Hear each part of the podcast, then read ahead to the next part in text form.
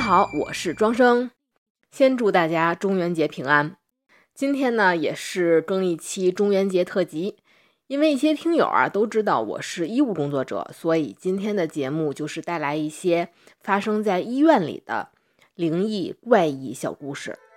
尤其前两天啊，我刚看完今年的《毛骨悚然撞鬼经》，里面也有一集是发生在医院的故事。医院一直以来都是发生各种灵异故事的热门场所，但是现实生活中啊，大家还是会觉得那都是编的。尤其觉得医学是科学，然后医生大夫都是无神论者，但实际上，大夫是最怪力乱神、牛鬼蛇神的那群人。我们是相信科学，但是也相信科学的尽头是玄学。我记得之前疫情的时候，我经常把我出国旅游的旅行箱摆屋正当间儿，然后我妈有一回看见了，就说：“你干嘛呢？”我说镇着点儿，以防把我拉走去方舱隔离。我妈都震惊了，说：“嚯，你这真有信仰。”然后之前呢，我也听过有别的医疗类的电台说过医院的玄学，比如说医生值班有很多的禁忌，要呃吃苹果，然后这一宿平平安安；不能吃芒果，不能吃火龙果，不能喝旺仔牛奶。因为它通芒、红火和旺嘛，然后喝饮料不能喝可口可乐，要喝蓝色的百事可乐，要不然这个班能忙死你。这些都是真实存在的，我们平时真这样。然后跟大家透露一下，在医院里面最忌讳的、最不能和大夫说的一句话就是。今天病人不多呀，不忙哈。完了，大夫当场就能化身孙悟空，就窜了。我以杀千刀的上帝的名义，限你及时、立刻、马上收回你这句该死的话。但凡说今儿不忙，话音一落，不用超过五分钟，就能来一屋子病人。几十年来，古今中外就没有一次不灵的。所以大夫真的是非常的相信玄学。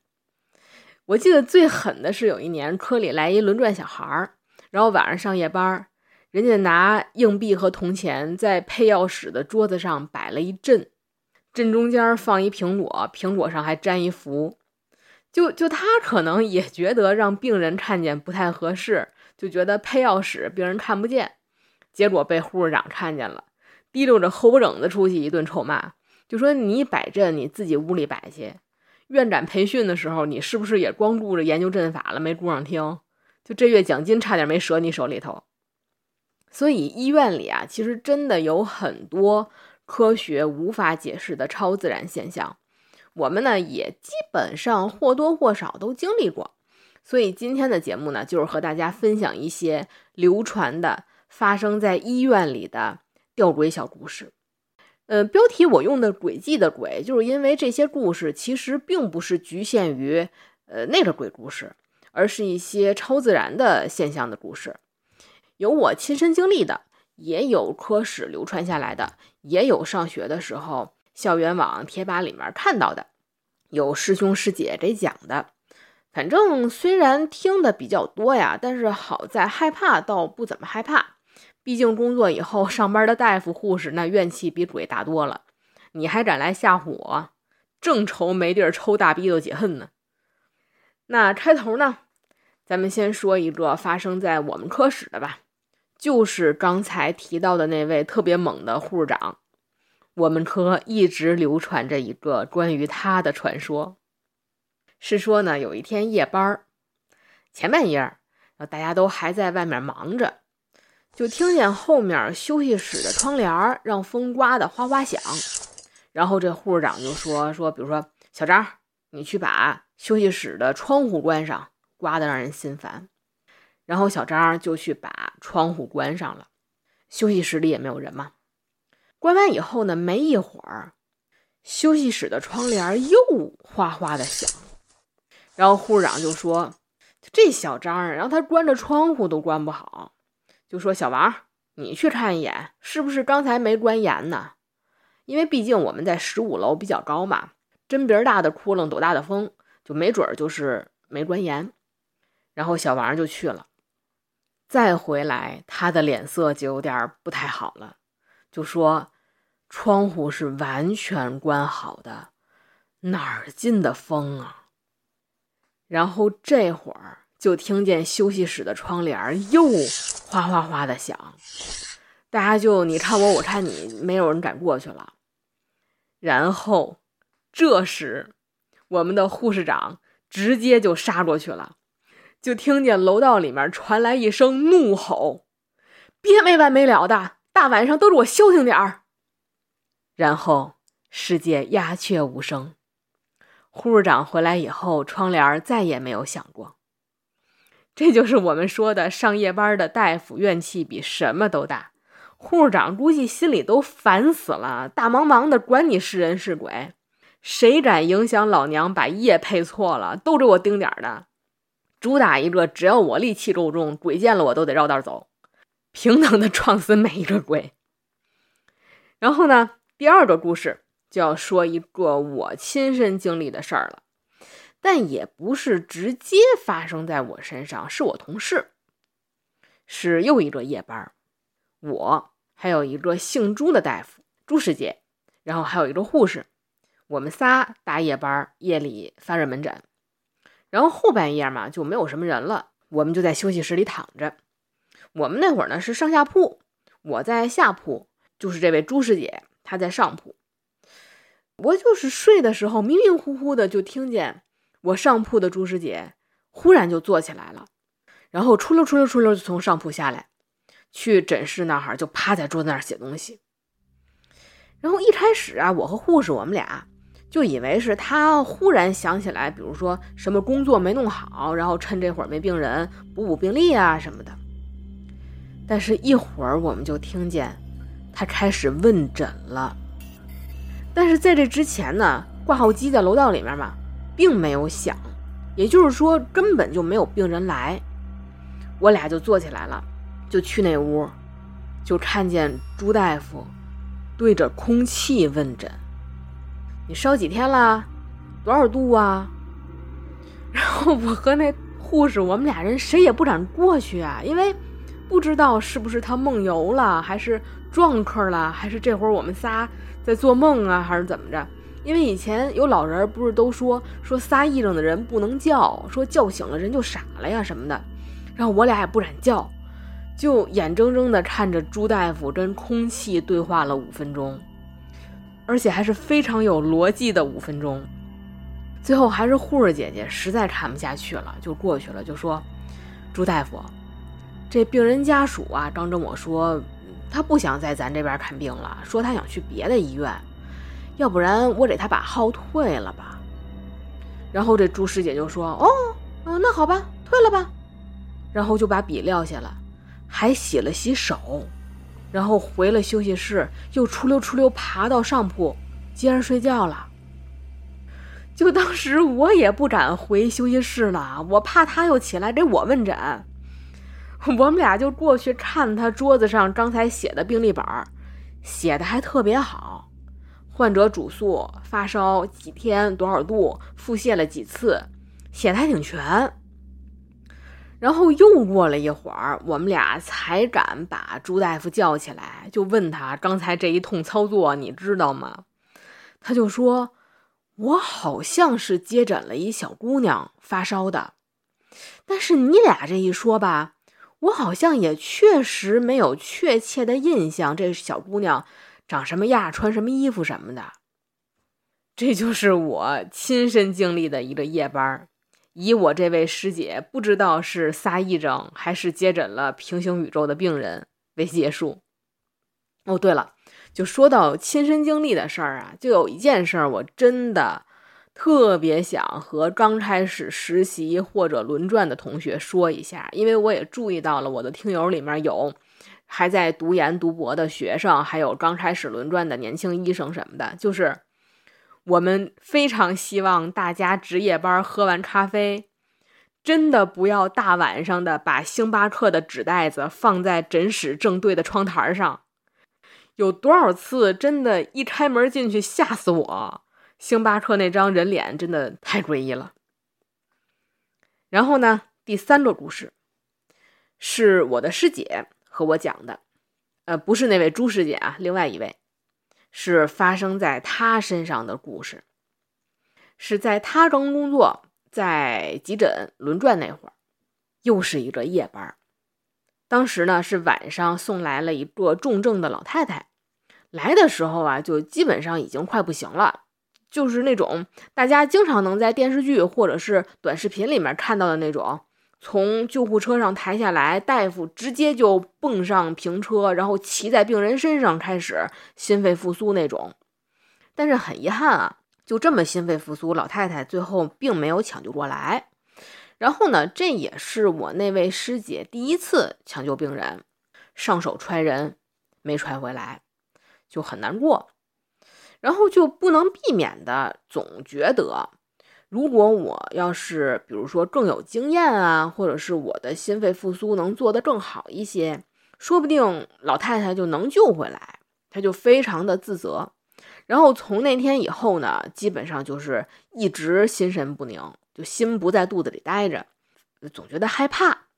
然后呢，重点来了。有一天夜里，他值夜班，做了一个梦，就梦到了那个老太太。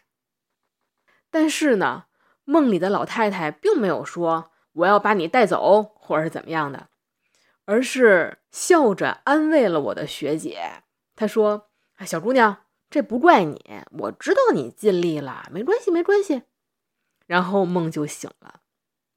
从此，我那位师姐。就是那种后怕的感觉就再也没有了，而且最恐怖的是，从那以后，他变成了一个特别擅长心肺复苏的人，就没有他揣不回来的病人。后来疫情的时候，光我跟他搭班的夜班里，光我赶上的就有三个经他组织抢救救回来的重症病人。真的是硬生生的把心脏停跳的病人心率又给揣回来了，非常感动，让我们感谢那位老太太。然后呢，第四个故事是我们科的一位护士和我讲的，是发生在她的师姐身上的故事。那是又一个夜班，她当时是下了小夜儿，就是不是那种整班下早晨八点那种。是差不多夜里一点两点左右，他工作完交完班要回家了。他坐电梯，那个点儿啊，基本上已经没有人坐电梯了。然后他就从十五楼一直往下，然后就看到三楼的按钮忽然就亮了，电梯就下到了三楼，门就打开了，外面没有人。就大家也许会觉得这没人也不奇怪呀，因为没准是三楼谁摁完了楼层就坐别的梯走了。但问题是，三楼在我们住院楼是我们单位的网络室和阶梯会议室的楼层，等于说夜里除了网络值班的一个工程师在里头的休息室里面睡觉，那一层楼是没有病人、没有大夫需要上下楼的。然后这电梯门一开，我们这护士姐姐就有点麻了，她就摁那关门键，也不好说是不是心理作用，就觉得这个关门键它也不好使了，电梯门它也不关，然后三楼的按钮就一直亮着也不灭。然后呢，我们这位护士老师就脱口而出说了一句：“不好意思啊，我有急事儿回家看孩子，就能让我先走吗？谢谢您，谢谢您，谢谢您。”然后，三楼的按钮灯就灭了，电梯门也关上了，然后电梯也继续往下走了，然后就到了一楼。这姐们儿是夺门而出啊，最后平安的到了家。这样一个发生在电梯里的灵异事件，然后这个故事呢，就让我想到了我小时候家里家大人总说的，说小孩儿就得客气点儿，嘴甜点儿，净吃香东西。讲文明、懂礼貌，说明到哪会儿都很重要。然后接下来呢是第五个故事，是我们医院里面流传下来的一位护士姐姐永恒的心理阴影。那又是一个夜班，有一位大爷是后半夜，这大爷就把大夫、护士都叫起来了，就说我睡不着，要两片安眠药。然后这大夫就得开了，护士得拿过去吃了，躺下了。然后没一会儿呢，他临床的大爷也睡不着觉，又把大夫、护士都叫起来了，说我也想要两片安眠药。大夫呢就又得拆了。然后护士得送过去，伺候着吃完了躺下了，然后一扭头呢，就头一个要安眠药的大爷瞪俩大眼，还在那儿躺着。然后这护士就凑过去，小声的，因为夜里了嘛，小声的在他的耳朵边就说了：“说大爷，安眠药不起效是吗？”没回音儿，这才发现瞪俩大眼躺着的大爷已经嘎了。真死不瞑目。提问护士姐姐的心理阴影。这个故事里面，除了护士姐姐，还要再计算一下临床大爷的心理阴影。病房里面灯火通明，又是抢救，又是停尸，又折腾半宿，前头那两片安眠药也算是白吃了。那么这前几个故事呢，都是在我们单位内部流传的。然后接下来的几个故事呢，都是病人给我们讲的。有些时候啊，真的是病人非拉着我们说之前以前住院的时候遇见过什么灵异的事儿，我们内心其实是拒绝的，但奈何呀，根本拦不住啊！我就心说大爷，主要是我真挺困的，鬼故事咱能不能明儿再讲？您说您这早晨查房怎么喊也喊不醒，然后夜里又找我们开安眠药，吃完安眠药瞪俩大眼，我们也不知道您眨没眨。就您觉得这闭环它正常吗？但是呢，拦不住，就非要和我们交流。然后我也是跟大家分享一下，其中也有比较有意思的故事。第六个故事是一位大姨给我们讲的，她就说那年啊，他们家老太太住 ICU 了，她去陪床，也是半夜。然后呢，临床的大娘。一边输着液，一边特别神秘的和他说：“哎，你看，房顶上有双眼睛在看我们。”然后大半夜的大姨就有点害怕呀，就说：“没有啊。”然后大娘就说：“我顶着仙儿呢，我能看见这些不干净的东西。”说坏了，又过来俩人，我手里还有钩子，还有链子，别是要带走你们家老太太吧？然后这大姨也特害怕，就宁可信其有，不可信其无啊！就搬着凳子在那抵挡，说哪儿呢？别过来，大夫，大夫！就说老太太的心电监护必须有大夫坐那儿盯着，要不然一会儿就要直线了。就这么拿着凳子闹半宿。但是后来呢，我们才知道，临床那位通灵顶仙的大娘，她的入院原因是吃菌子中毒。产生幻觉了。类似的故事啊，其实有很多，不光是 ICU，尤其在感染科的病房，一些有肝病的病人，就之前有一大爷，这大爷大半夜的呀，非让他儿子投诉我们，就说你这医院的护士素质太差了，半夜没活在病房里面唱卡拉 OK，他儿子都傻了，说也没听见唱的哪首歌啊。但是我们当时一听，马上就意识到了，因为这位大爷他是肝炎的患者，他发生肝性脑病了。肝性脑病就是肝硬化或者说是肝衰竭的病人发生的比较严重的脑损伤，其中谵妄就是典型的症状之一。他通常说自己能看到一些我们看不见的东西，下一步就是昏迷。幸亏大爷。幻觉看见我们唱卡拉 OK 了，给我们抢救带来了先机。要不然大半夜的，他要是直接进入了昏迷，我们就发现不了了。然后呢，类似的还有一些做完了肝移植的病人，会突然说移植给他们肝脏的死者来跟他们索命了，或者要借他的身还魂什么的，这些都是肝性脑病的先兆。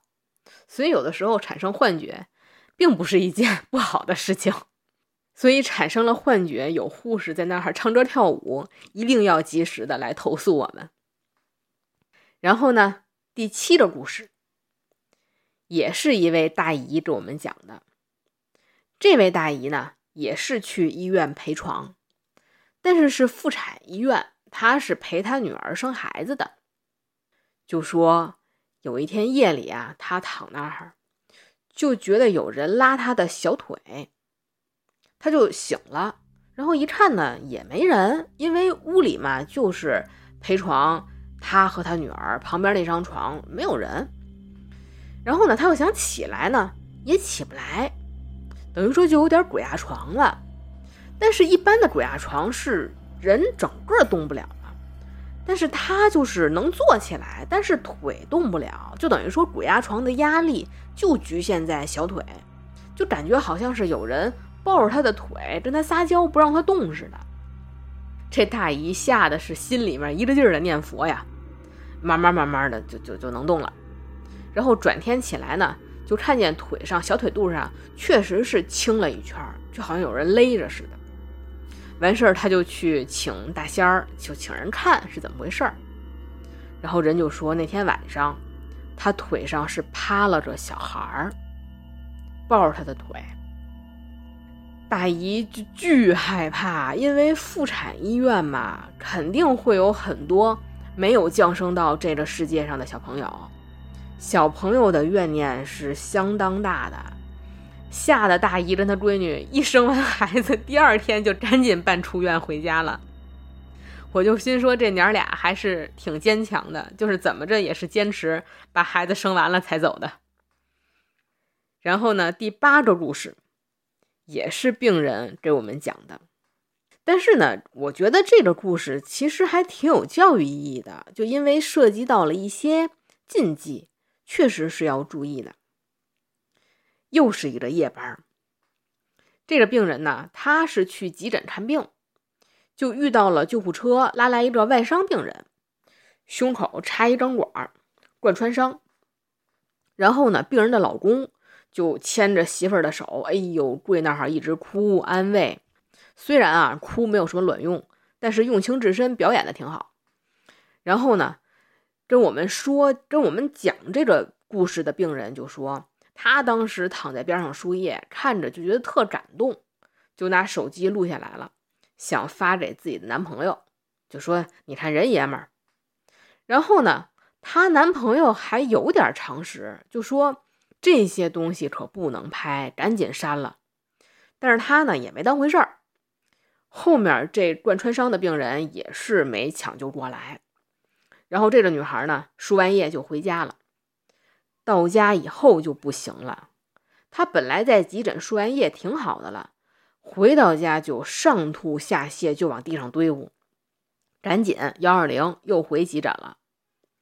所以说这就是一个禁忌。在医院看见抢救的重病人，还有比如说停尸的平车，包括从太平间开出来的灵车，都别随手瞎拍，非常容易把不干净的什么玩意儿存内存卡里面带回家。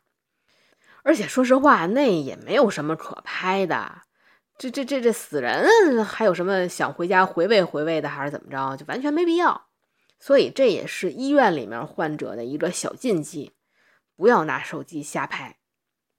那说到急诊啊，肯定是这种生生死死抢救场景最多的科室。那第九个故事呢，也是发生在急诊的。当时呢，又是一个夜班。那天的急诊啊，其实还蛮好的，病人非常的少，然后所有大夫和护士呢，也封好了嘴。没有费任何一句病人少的话，就都默默地躺在休息室里。然后呢，因为休息室里面没有很多的床，其中有一个护士比较年轻，她没有自己固定的休息室。护士长就跟他说：“说你躺那个抢救室里面，这会儿没有人，然后那个床单什么的我们都换了干净的了，就说你就躺会儿眯一会儿。”然后这个护小护士就过去了。睡到一半的时候呢，他就听到护士长就叫他，就说：“哎，你来给谁谁配液配药什么的。”他就过去了。但是他走到配液室的时候，发现护士长就躺在配液室旁边的休息室里面，还在睡觉，根本就没有去屋里面喊他。然后他就把护士长叫起来了，就说：“刚才不是您让我起来配液什么的吗？”护士长说：“没有啊。”说：“大夫也没有啊。”然后这个时候，外面救护车就来了，拉下来了好几个连环车祸的重症病号，就要用抢救室赶紧进行抢救。然后这护士就说了：“可能是这些病号里面有人提前过来。”叫他们，让他挪挪窝。这个床一会儿我要用。那说完了，这九个故事呢，都是发生在医院里面的。那最后第十个故事呢，咱们结尾再说一个医学院的鬼事儿吧。因为毕竟医院的灵异是从医学院就开始一脉相承的。这呢，是我们刚开始上解剖课的时候，学校贴吧里的，说之前啊，有一位学长。他为了记头骨结构，偷偷的偷了一个头骨的教具回宿舍。因为是偷的嘛，他也不敢让人知道，都是等室友不在，一边对着书，一边对着脑袋，卷的不亦乐乎，那盘的非常开心。然后呢，他学学学就学困了嘛，就把这个头骨放在柜子里面藏好了，他上床睡觉了。但是，一觉醒来，他发现头骨没有在柜子里，而是在他的枕头边上，面对着他，跟他大眼瞪小眼儿。而他的宿舍里面仍然只有他自己一个人。其实这个故事呢，就你说它真吧，它也不真。因为教具多么珍贵呀，那都是真人头骨，能让你偷走。而且以前我们的节目其实辟过谣，就是比如说传言医学院到了期末没有自习室，可以去解剖室跟大体老师躺一块看书啊什么的，还有什么练胆啊什么的，那都是瞎编的。解剖室军师重地，允许你大晚上想进就进呐。那万一学饿了啃两口算谁的？所以这个肯定不是真的，但是要说它不真吧，也还真有点真，因为最起码我们上学那会儿管理是真的不行，下课了没有人清点这些骨头标本的，因为太多了。骨头标本它是干分的，它跟组织标本不一样，组织标本大体老师他是泡福尔马林的嘛。骨头标本就是干的，然后存放确实也不是很精心，就是一箱子一箱子的。所以以前真是有学生，比如说偷手指骨啊、脚趾骨啊，拿回去做钥匙链的。后来我们老师也说，虽然骨头的教具不少，但你们要真是每个人都偷一骨节回家做纪念，学校也实在是供不起。所以说，后来的管理应该是比较严格了。偷头骨回宿舍，我觉得 还是有一定的难度。但是他为什么可以从柜子里面飞到枕头边上？我觉得这位学长还是想一下，要不要感谢一下室友不杀之恩？他是不是矛盾，并不是一些骨节，而是一些过节？那到这儿，十个故事就都讲完了。然后今天的内容呢，大概就是这么多，加更的一期。呃，经常有人问啊，说医生相信有鬼吗？反正别人我不知道啊，反正我是比较相信的。这个世界肯定有我们不知道的维度的生物存在。但是我是觉得啊，即便有鬼，也并不是那么可怕，因为不是有一句话吗？你所害怕的每一个鬼，都是别人朝思暮想却再也见不到的人。所以啊，如果我们有亲友在医院离世了，不用感到悲伤，他的鬼魂总有一天会被其他人遇到。人和鬼相互陪伴，只要是在医院里，大家就都不会寂寞。医院 真是个好地方，人杰鬼灵。那谢谢大家的收听。如果您喜欢我们的节目，也是欢迎点赞、订阅、转发、收藏，以及在节目下方留言，说说您遇到过的诡异小故事。谢谢大家今天的捧场，我们下期再会。